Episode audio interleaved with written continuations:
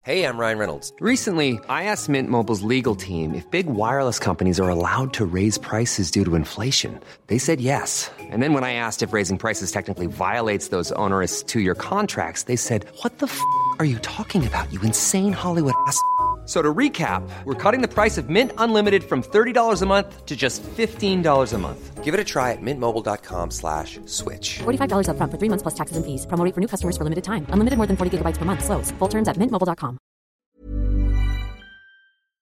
今天的播客没有任何成人内容，请大人小孩放心收听。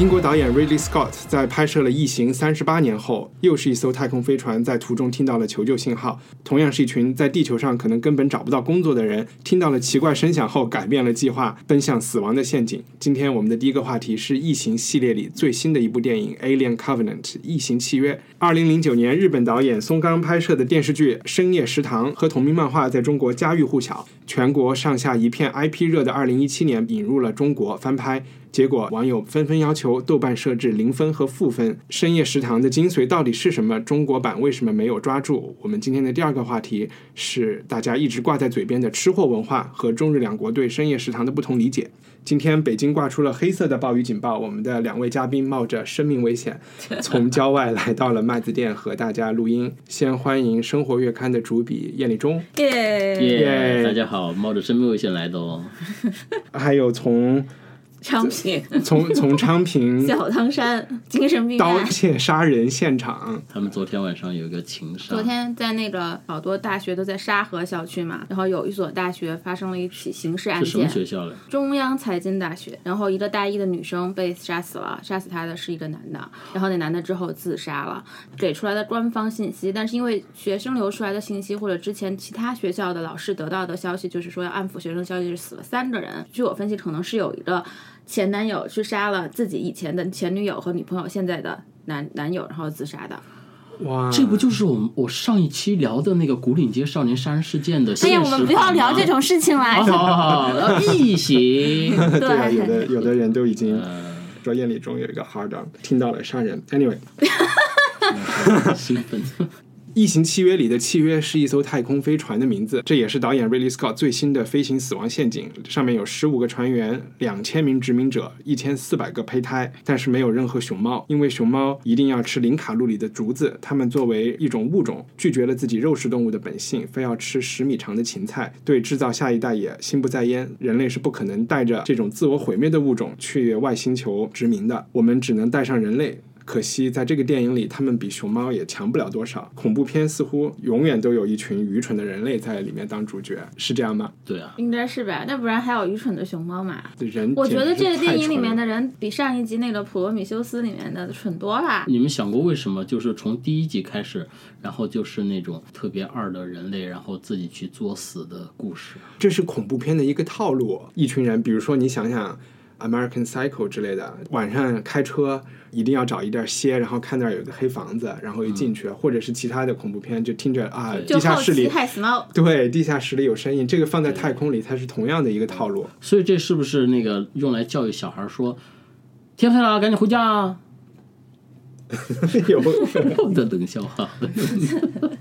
不，我觉得这这一版里面就他们就特傻。第一个被感染的不是那抽烟的那哥们儿嘛？他在取样取那个水的样的时嗯候，他他一一说他要去抽烟，我就说完了，他要死了。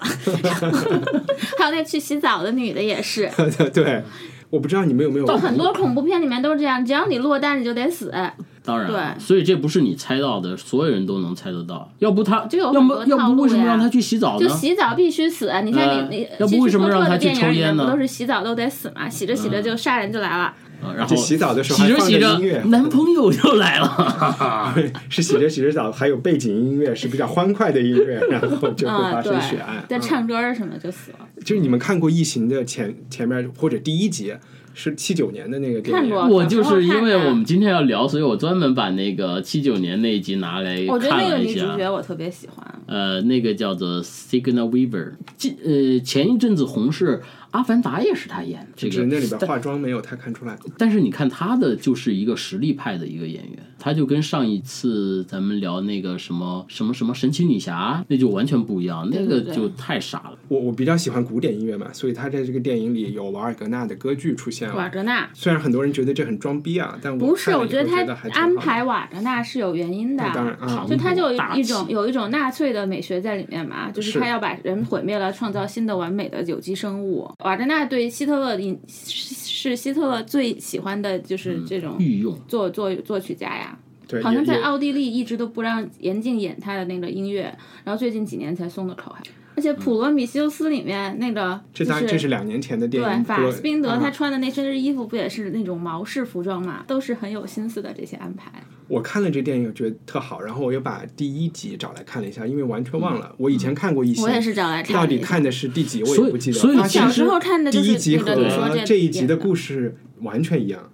不，对它能差够不多连衔接起来，这些都是前传。嗯，对普，罗米修斯才是是前最传根本的前传。但是我我的意思是故故事是一样的。嗯第一集也是太空飞船听到了人类的声音，然后就去找死去了，然后那就那当然了，然后就你如果不萤火是烧这样的故事的一个传承的话，它就变成它就不是异形了，它就另外的一个就《异形》的二三四五啊也不是这个故事，可能是 Scott 又回来拍，他又用了同样的名字嘛。然后这就次、跟《星球大战》能拍无你数。你觉得会不会是因为我觉得大部分去看这个电影的人是没有看过第一的，所以看完这个我以觉得后，好多就应会该去找再找去来看看第一。呀。哎，这还是很少数人对。我是觉得这个他们还是想走一个很安全的线路线，就把第一重新拍一下。但你就发现，我看这一集的时候，你就看到它里面讨论的一些什么 AI 呀、安卓人啊这些，你觉得嗯是一个非常当下的话题。然后再去看一，就发现生化79人年生化人、七生九化人年全是一样的。对对呀对嗯啊，生化人就是那个安安 Android 对吧？七九年大家就都已经在讨论这个问题了。嗯这一次再再拍，没有觉得有什么新的东西。啊而且我觉得最刺激的就是，就你回过头去看看一的时候，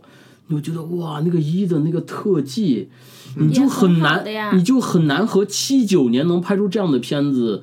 你就匪夷所思啊！那个特技，直到现在，或者是我们说再过十年，中国也拍不出这样的特技来。现对在吧都不用这个了嘛，现在全用电脑电脑 CG 了 CG 啊，了，你就现在你也想不明白那东西怎么拍的。小模型啊，那个小的那个那个什么异形，啵啵啵跑出来，还有生化人，哇，那拍的太酷了。他在七九年的时候，我插一句啊，他在七九年的时候就是就得了当时的那个奥斯卡的最佳特技奖，但现在再出来这异形，他就不会得最佳特技奖，他也没有什么太是大它的不像突破不像《盗梦空间》那样有特别有新没的有东西给没你有看没有没有啊。，而且七九年的这个是《星球大战》拍在前，《星球大战》可能还早一两年，就还是有相似的地方，因为一开头的那一个镜头在慢慢的太空中有一个船，这个应该是一个向《星球大战》的某种致敬吧，我觉得。嗯，或者是一种传承吧，就像对我觉得就很像周就是星还驰最拍近什就么是《大不话是西游》似的，那个还有那种 Netf- 老歌，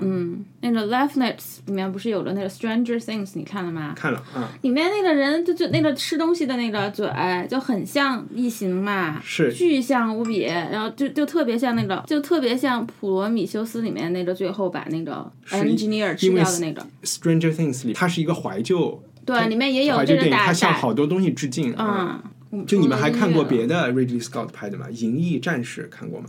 说这是比较 hardcore 的科幻，特别推荐大家看，这是因为是和我同年的，八二年拍出来的《Blade Runner》。这个话题可能要推到更早，我们在搞文革的时候，六十年代美国就开始写这种嗯所谓的 cyberpunk 网络，嗯，或者是科幻朋克这种东西。最开始是小说体出现的嘛，就六十年代开始，大家就开始想人工智能，嗯想这些。 E.T. ，E 啊机器人，对对对，V V R，呃，对就已经有了星球大战里不就有 VR 投射出来的嗯对啊全息那个 V R。然后一开始之前，我有一朋友，然后想做那个什么 V R 戏剧，嗯，然后说是最最新的，然后我就说行，我说我帮你搜一下，然后网上一搜。最早的 VR 戏剧好像在英国，九六年的时候，人家就已经在剧场里面用 VR 的技术了，就已经有一个设计学院就专门来研究这个了，所以只不过一直都没有出成熟的一个呈现的一个方式。刚才我说《异形一》和这一集特别像，但是有一个不像的地方。生化人在《异形一》里是一个配角，这一集《异形》和以及之前的普罗米修普罗斯米修斯生化都是主人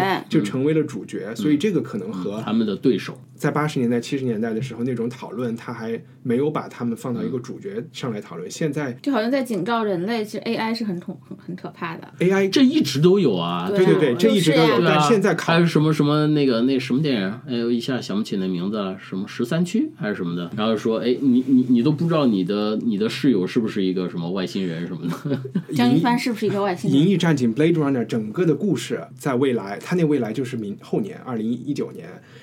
放在洛杉矶的吧。人类已经培养出来了一群人造人嗯当人类的奴隶，但是这群人因为太聪明了，也要追求自己的自由， West World 然后就开始逃跑，然后就有警察，就其实有点像终结者一样的警察，哦，啊就那一嗯个我直看追过，他是一女的，是吧？好多人里边，嗯，就是有一不是就一个，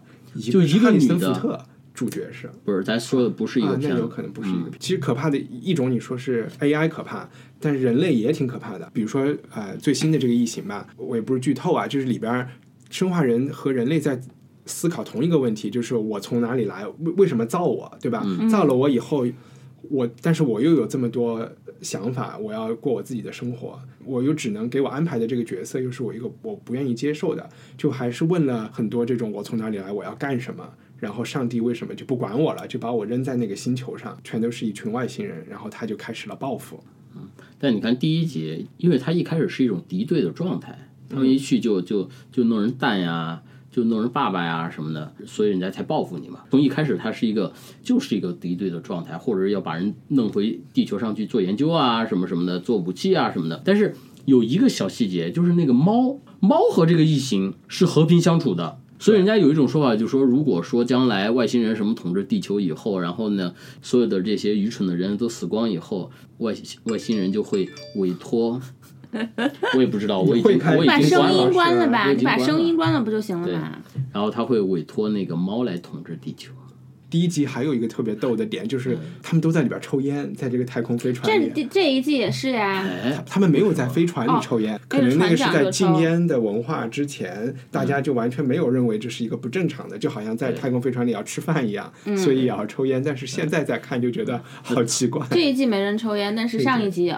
普罗米修斯有的船长是抽烟的，我想起我这手机刚才巴拉巴拉响哈，嗯我们已经把那个，其实我已经把飞行模式已经关掉了，我还给你看了，对对吧？对，真的然后要呢，来它它就会出不现。是你上着网的，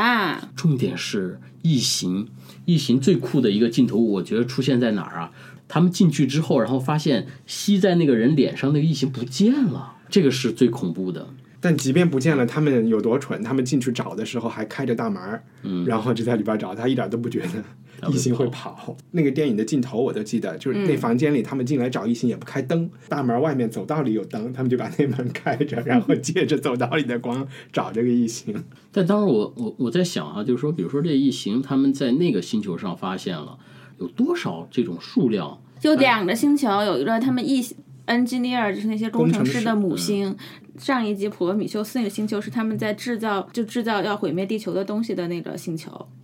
但是人类那就星是球叫1233 1233的人，嗯你记得那个黑色的粉的那些灰吗？嗯，普罗米修斯因为是前传嘛，这个工程师 engineer 在地球里自己跳到海里去，化成了那个，他就是人类的相当于就是亚当这个角色你说普罗神米修斯奇嘛女侠算外星人吗？他是神，神不算外星人。啊，是外星人，因为地球只是他们的一个居住场所嘛。对啊，啊，嗯宙那也斯算他们对对吧？从神奇地球女的侠角里度面来说，是那女侠也跟这个地球人的乱搞嘛。孔勇和七仙女是不是也是乱搞的？七仙女不是也是外星人嗯吗？不就住在地球上，不就？所以这是有传统的，大家都幻想着跟天仙配。对呀、你不知道吗？ 哇，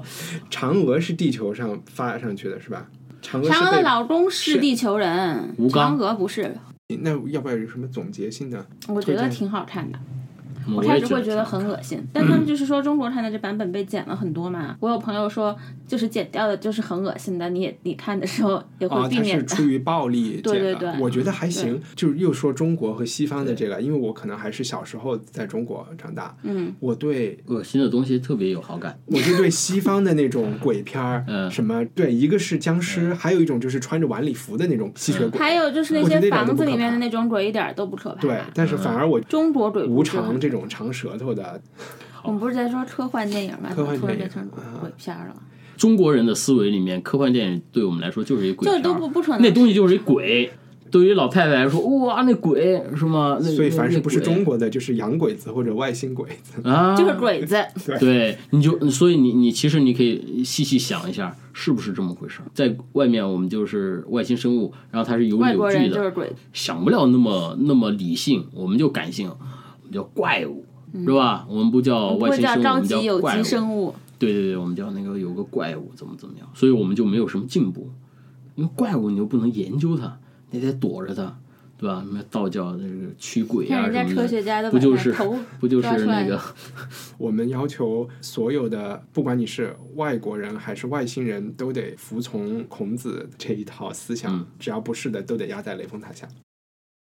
呃，那我们现在就进入今天的第二个，怎么过渡到第二个话题呢？我们从我们现在就从生化人过渡到其实生化其食实我物觉得这个没有，就是就是比如说现在拍的这个《异形》，它跟跟第一集它很像，对吧？它相当于向它致敬啊，有一个传承。嗯，那么呢，我们接下来就现在的这个深夜食堂，然后也是。他们说是不是说我要照着你那个复拍，我是照着那个漫画拍的，啊，所以我们的所有的场景啊，所有的故事啊，所有的人员啊，包括他开场啊什么的那些词儿啊什么的，都基本上都一模一样。 OK，刚嗯才叶礼不一中样说的就是我们第二个讨论的话题，嗯国产 IP 翻拍的这个日本电视剧深夜食《堂深夜食堂》，你以前就看过《深夜食堂》吗？我以前我没看过，对日本的那个我没看过。啊，因为我我是看着朋友圈里边儿大家我不吐是槽吐了好几对天，我就嗯在一个钟头我之看过内，先看了深一集深夜日食本的堂第一集，再对看了一集中国的第一集，然后跟我你就一疯样了。嗯，对啊，我看过日本的所有的，中国我就看了一集。之所以拍《深夜食堂》，我觉得这个还可以倒推到《舌尖上的中国》，倒推到所有的这么美食短视频和吃货这个词，对吧？过过去我不知道四五年，嗯，比对较对对，比较火。我就想问一下两位，你们会怎么定义“吃货”这个词？最近有点从褒义词朝贬义词转，但基本还是一个褒义词。你是一个吃货吗？呃，我觉得这其实看上去是一个特简单的。第一，你好吃；第二，你懂得吃；第三，别人呃想要什么都会来问你。我觉得这是一个吃货的一个标准。但是呢，我觉得每个是因人而异的。比如对于我来说吧，我其实我不是太 care 这个词，而且最其实最重要的，人对那个食物的那种感情也好，或者是依赖也好，其实就是童年时候。你在某个地方，你对那个地方的食物的那种那种感情。所以，呃，说舌尖啊，舌尖有多大？舌尖就是你家乡的那些食物的那么大。至于其他的地方，也是也可能是有一些好的食物的，但是那些食物的系统其实只是一个枝叶。但是对于你个人来说，你的美食就是你家乡、你的童年的那个食物。所以其实像我们这种南方人，我们在北京这个地方啊，这种开放的一种多元化的城市，然后呃各个地方的人都有，各个地方做的食物都有，但是永永远远。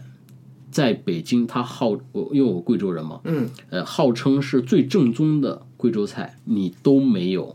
贵州那个地方随便一家馆子的这是为什么好呢？吃，原料啊，还有那个气氛呢、都是都是有的。所以像我们，我们觉得最好吃的，那肯定就是家乡的那些那些菜。所以到了北京以后，我们就觉得就是放弃了。所以也不嗯我觉得你还没有、你谈的这个不是我我们说的这种 foodie 或者美食爱好者、嗯吃货的这个定义，你还是你就是在说你有一个童年的家乡的味，你你嗯有一个贵州味，然后在哪儿就吃不惯这个感觉。呃，也吃得惯，我想说的这种美食文化是那种一定要去吃，出去要吃米其林多少星的东哦西、，那个我或者不是一会定要嗯一个新餐厅吃了，或者哪个很潮的餐厅吃了，一定要去吃的那种人。知道那当然也会啊，知道对啊，嗯明星厨师、明星餐厅什么地方是现在最阴的地方去吃东西的，有啊有啊有啊，这个因为因为我们我们现在那个公司在呃三里屯嘛，嗯，然后那周围一圈儿，然后一会儿又开一家，一会儿又开一家，一会儿又开一家，然后都会去试一下的，因为每家都很难吃，所以我 们龙哇迪，你来跟他讲一讲。我觉得燕雨中去的地儿都不是夫地去的地对儿，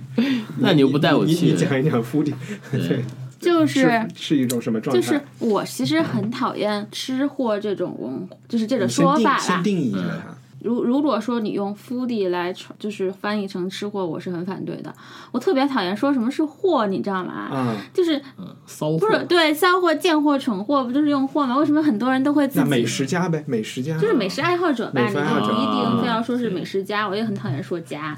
然后，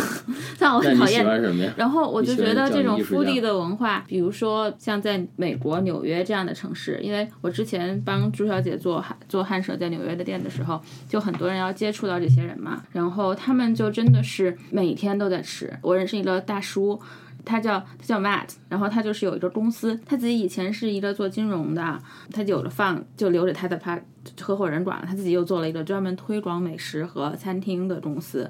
他每天就是从早上 brunch 开始，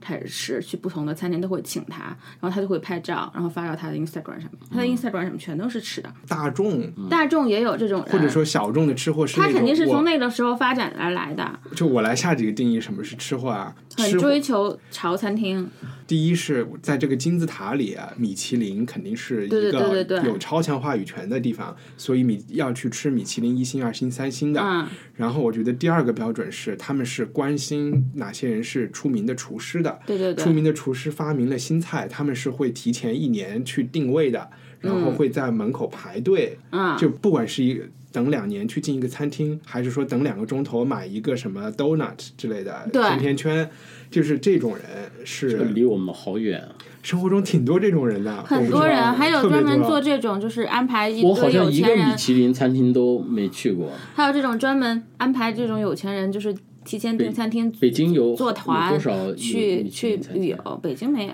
北京有很多跟米其林餐厅有关系的厨师开的餐厅，或者是对用他们名字开的餐因厅为。我之前哈，我不知道这算不算跑题。我原来写过厨师，嗯，厨师学校的校长，他原来也是厨师，然后是在一个酒店里面，然后做到行政总厨了，然后他就出来办了一个厨师学校，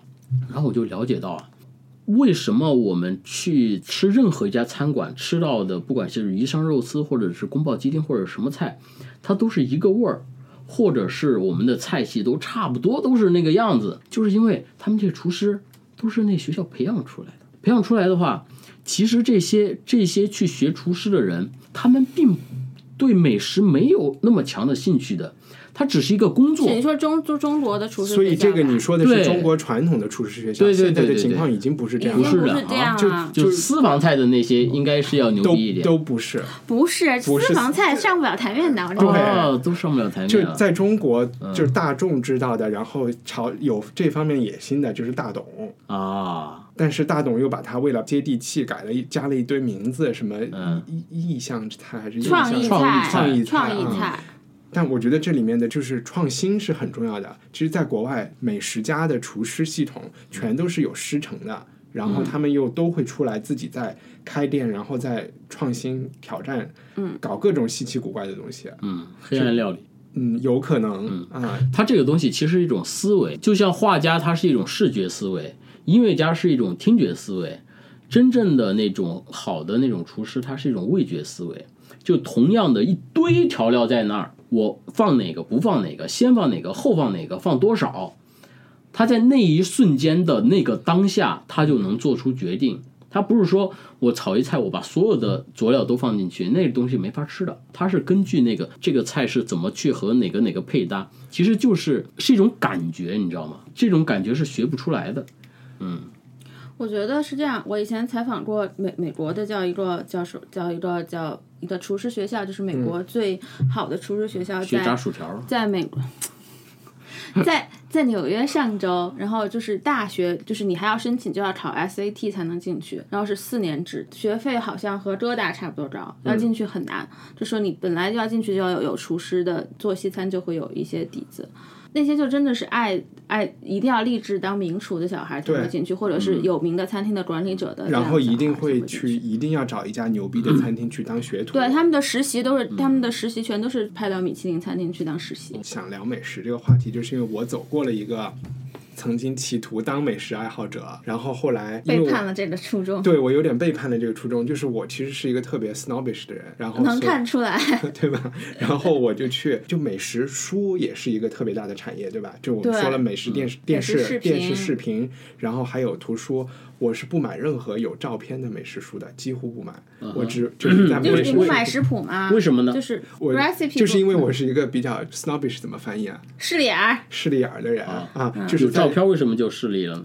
就是看字书呗。啊，啊，所以我只买就是那种几十年前出的，甚至上百年前就出是什的么食谱， Julia Childs，对，我知道。是里边最大众化的吧？我对对对对那对，个我孔夫子旧书网上面还有好多还有那个还有民国时期还的有菜什谱，么对 Laura Fisher 我觉得还那些的挺逗那些的书，对，我就买人收集的什么中世纪英国大家族的不同的食谱窜出来的东西啊，或者是嗯什么法国人做的百科全书啊，或者是什么化学家嗯解释的书啊，就是在我比较狂热的想当这种美食爱好者的时候，嗯特别啊势利眼儿。一时兴起的时候，对，后来又去就想去吃好吃的餐厅，但我发现去这种高级餐厅其实挺让人不舒服的，因为就像你刚才说的一样，我对美食的最初的理解还是在成都长大。然后在街上吃东西，嗯，因为成都人是不去吃那种这边的川菜，嗯，就是我们就叫它吃点菜的地方，嗯我们都是去吃独门菜的。嗯这独门菜好，现在在美什么国也比兔较头火呀，对，什就么嗯叫 single subject restaurant，因为对它就做好那一样东西，对对对对对吧？对，大家是奔着那个吃的，但是牛有蛙、啊兔头这些，有一嗯些米其林餐厅或者是这种高档的餐厅，给你的感觉就是，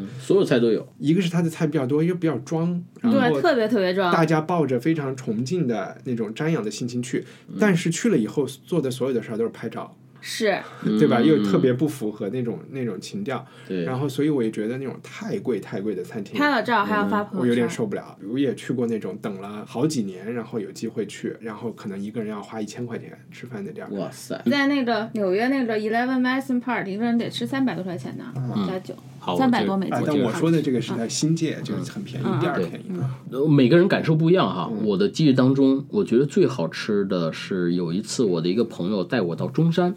广东中山靠近海边儿的一个大排档，开了很久的车到那儿去，哇，那大排档又巨大，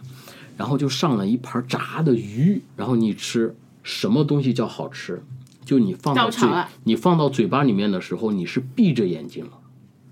你去自己去衡量吧，嗯，对吧？闭上就，哇，就是那种感是觉，不是当特饿呀？看你开了那么久车，是，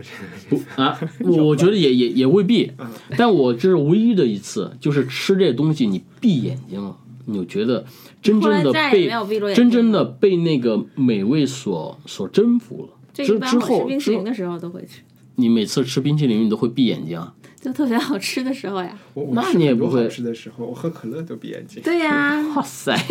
你们这起点吃出一种仪式还感推低的。你看还有一个哈，就包包括包括有一次我就是我也是采访一个餐厅，那个餐厅也是成都的一个餐厅，那个给我的一个就是有时候是一个观念式的一个大的一个转变。他的那个餐厅里面是没有菜单的，他有他也没有厨师，牛逼吧？没有菜单，没有厨师，但是他在成都的郊区有一个自己的一个很大的一个农场，就是他吃当季菜，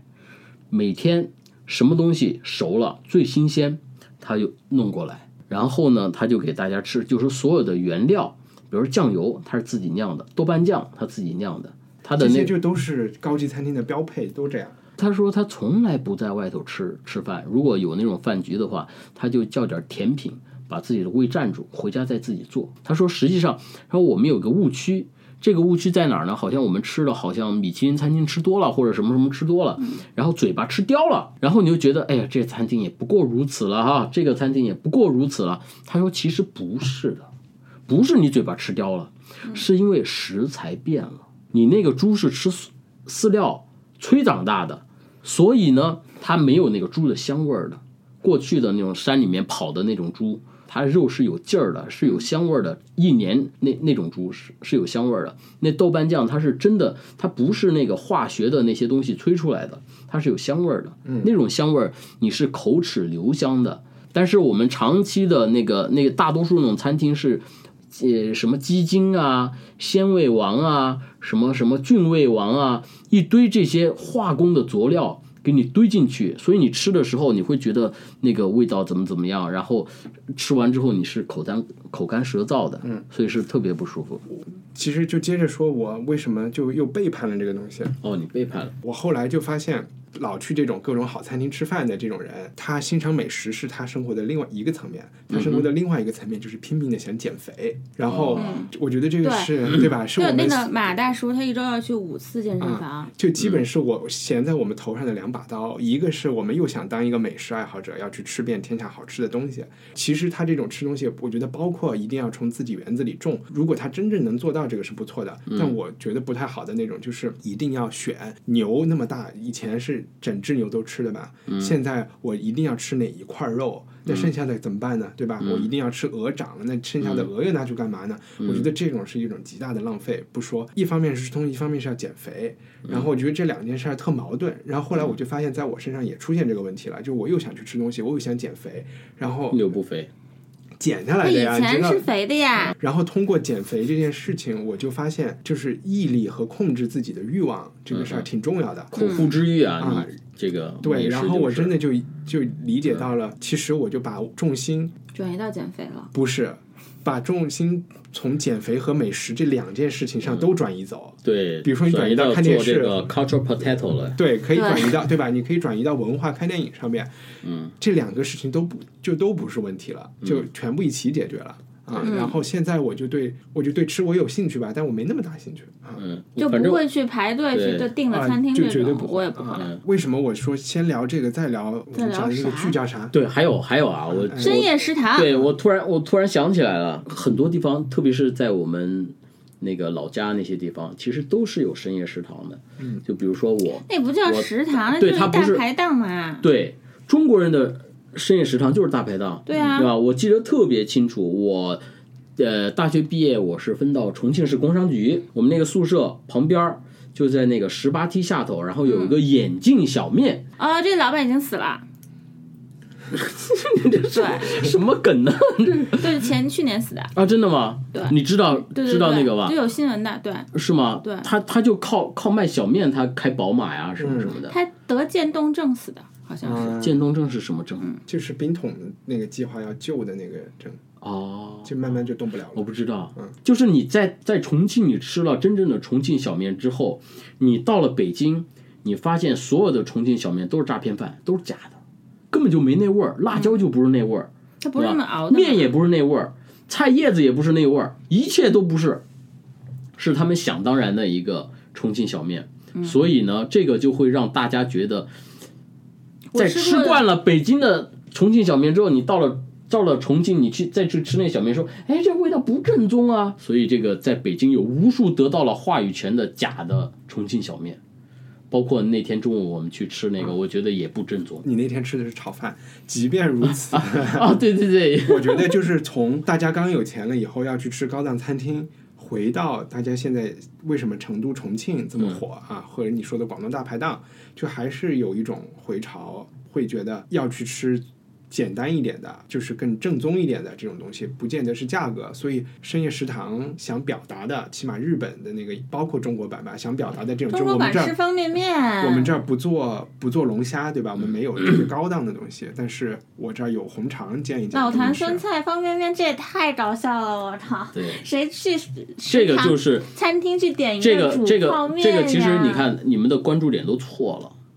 它不是说按照这个东西我来做的，它是按照资本来做的。对呀、就是所呀、以对吧？所以说，虽然它在网评它太只有赤裸什么裸二点了几分啊，是吗？你还就做对比，日本的那个那个是九点几分，这是二点几分，但是你以为它失败了吗？它得了巨大的成功，啊，我们在说它作为一个就是一个文艺作品上的，肯定是失败了呀，啊那当然了，就昧着良心在赚钱嘛，黄仔不是这样的，哎这就就所非常的当代啊，就所有的人都在骂老坛酸菜，骂这种嗯骂植入广告的商。我那天在朋友圈吐槽了以后，大家都说这个是因为广告卖太多了，我觉得不是的，广告商拿钱，他有这个要求嗯是很正当的。做内容的人完全照单全收，绝对是做内容的问题，而且没有动脑子嗯不仅如此，我还觉得嗯方便面的那些拍的还挺好的，我把它当一个广告创意看，我觉得这广告告真的拍的不错。对所以我我一点都不怪这些投广告的人，我就怪这个嗯对做你内容的你人。你别把它当成一电视剧嘛，你把它当成一个广告广告系列剧，不就 OK 了？你会觉得哎，这个老坛酸菜面的这个广告它也拍的不错啊，是是 吧？还请了这个那么多大腕儿，那也有太多就是跟这个广告无关的事情在里边儿，就它里边儿其他的剧情，我是觉得那些是最让人受不了的。那些人也演的很差嗯嘛，我就是个小品，你知道吗？小品。就很拙劣的。我们这不就是一个？小品啊年代嘛，对吧？你要么那些那些艺术家们就去拍《白鹿原》去了，然后一帮人，然后又拍拍这种东西，所以我们这个就就就反正不太有一些正常的东西吧。演这些小品的人，嗯他们是一本正经的，他真的自己觉得自己在演戏，嗯他觉得这就是表演。我们聊上次聊《我心雀跃》的时候，我就说这些年轻人他就是很空洞，他的青春就是这么简单，没有什么嗯复杂、深刻的东西深刻或者是一个就是冲突的东西，就是那么简单，平就是一根冰棍儿。看这个就发现，当红的明星他们觉得这就是演戏，嗯演戏就是演小品。他们的生活、广告和生活，因为他就是按照广告在设计自己的哎，生活。我不知道这个，比如说黄磊的这个《深夜食堂》，他是买了人家版权是吧？买了版权对，买了版权，所以所以就一模一样抄的。呃，就没有抄的一模一样，他不是能我抄就的是一你模一样就行了，嗯，就给对，人他的抄感的一模觉。一样的那些就是场景设置啊！你在嗯一个天津的饭馆儿，天津是一个那么糙的地，呃对对不起，天津的朋友们不，，他是一个没有说一定是天津吧这，是他没这是说在天津嗯，拍的有呀嗯还，有人说上海呢，就是它下面写的是金什么什么准审那的。无嗯所谓的，那个都对不，那一看重就是天津，你稍微改一改，符合一下国情嘛。他就是形似，但是神完全不似，用那的，他他连那个伤疤都嗯伤要疤都要学，简直就是但是他的那个伤疤和日本的那个伤疤看起来就不一样，要。呃，一个是感觉直像能一个是缩直下直来的，一的个是斜斜的，就感觉像一搓就能搓下来的那种。就是日本的那个剧，你一看就觉得 OK。在那个小区里的一个对嗯大家常去的店儿，这一看就它是一一个个自然生长出来的。对，这边一看就是嗯啊、你想你做了一个布景，那边就觉得我真的走进了一个店，嗯，在观察，我就坐那儿吃，在看，其实就有点像七十二家房客那种摆但态。是他又不想说我做的都是日本菜，这边我一看就觉得在看一个室内剧，嗯啊、像你说的小品年代，他们在认认真真的演戏，嗯，导演也在认认真真的导演，对啊但他们是导出台来的湾就导是演一个笑话，嗯，在我看来就是这是一个笑话，这是这时代的笑话，这不是他的笑话，因为你要把它放到一个大的这种文化创作的背景当中去，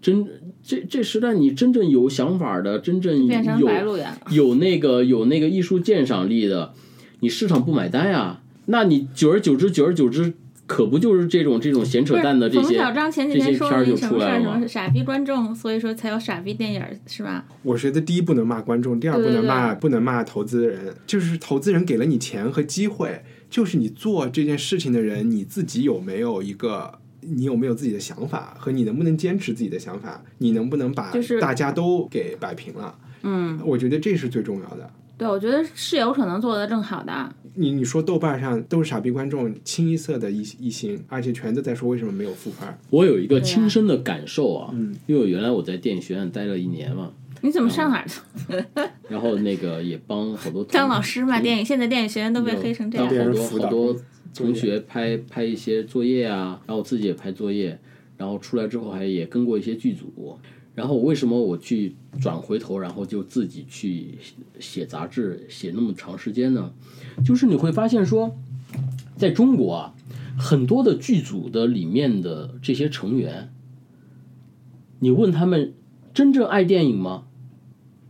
很少，这只是他们的一个工作。这个行业里面就是各个混混、混电影圈的人、混脸熟，所以呢，他们内心里面他没有没有那么大的，就说我要我要拍好东西，我要他就不是一个电影人，我就不从是我从这个剧组混完了之后到那个剧组，就仅此而已。所以你在那儿，你其实你找不到能够跟你产生共鸣的人，对艺术有探索的人很少，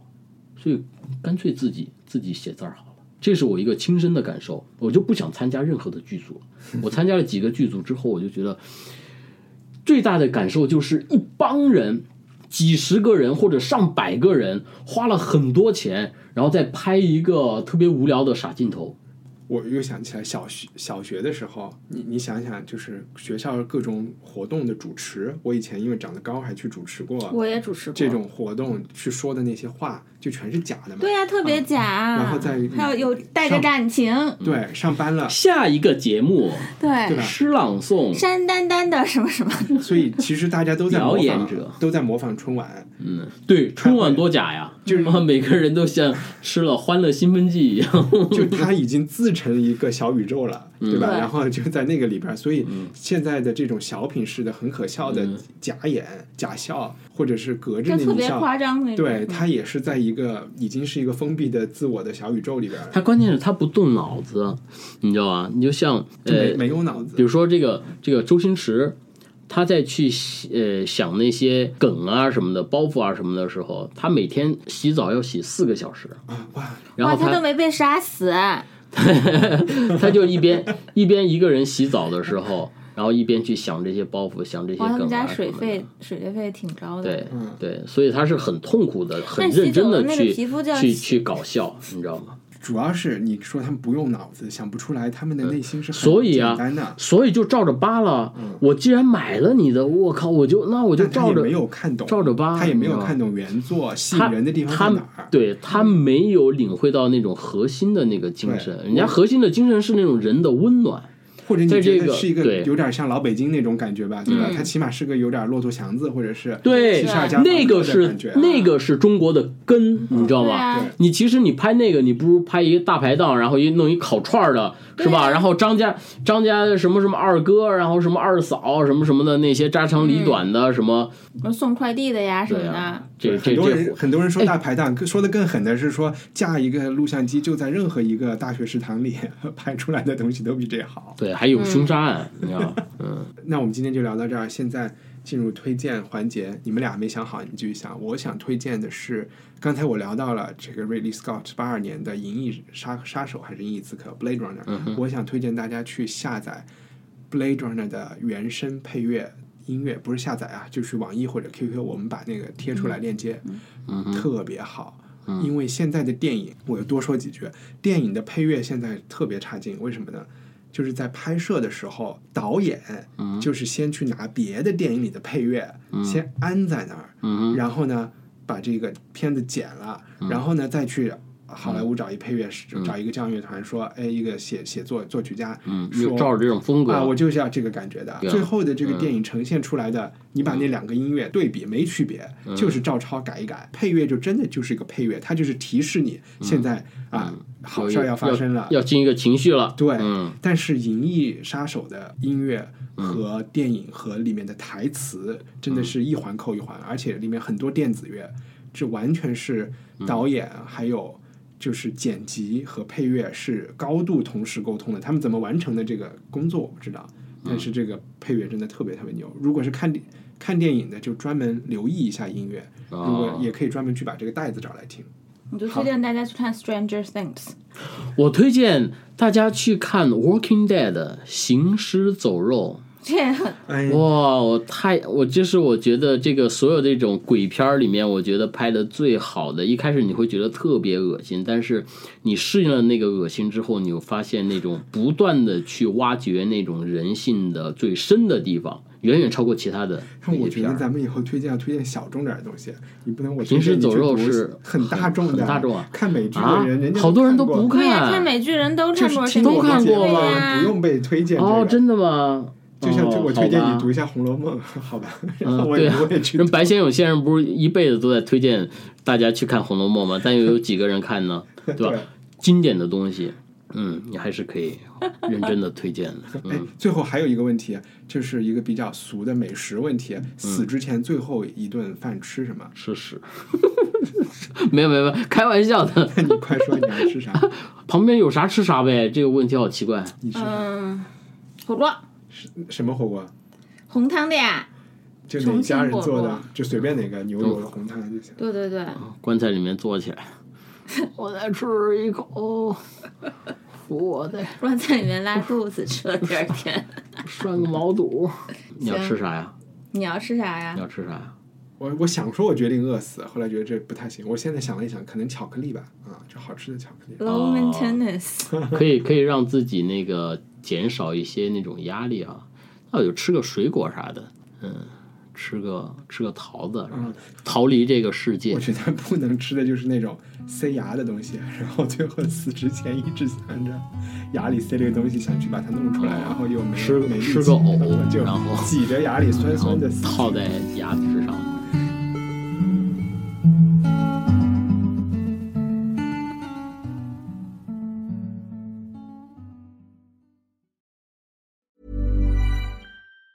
Hey, it's Danny Pellegrino from Everything Iconic. Ready to upgrade your style game without blowing your budget? Check out Quince. They've got all the good stuff, shirts and polos, activewear and fine leather goods, all at 50 to 80% less than other high-end brands. And the best part? They're all about safe, ethical and responsible manufacturing. Get that luxury vibe without the luxury price tag. Hit up quince.com slash upgrade for free shipping and 365 day returns on your next order. That's quince.com slash upgrade.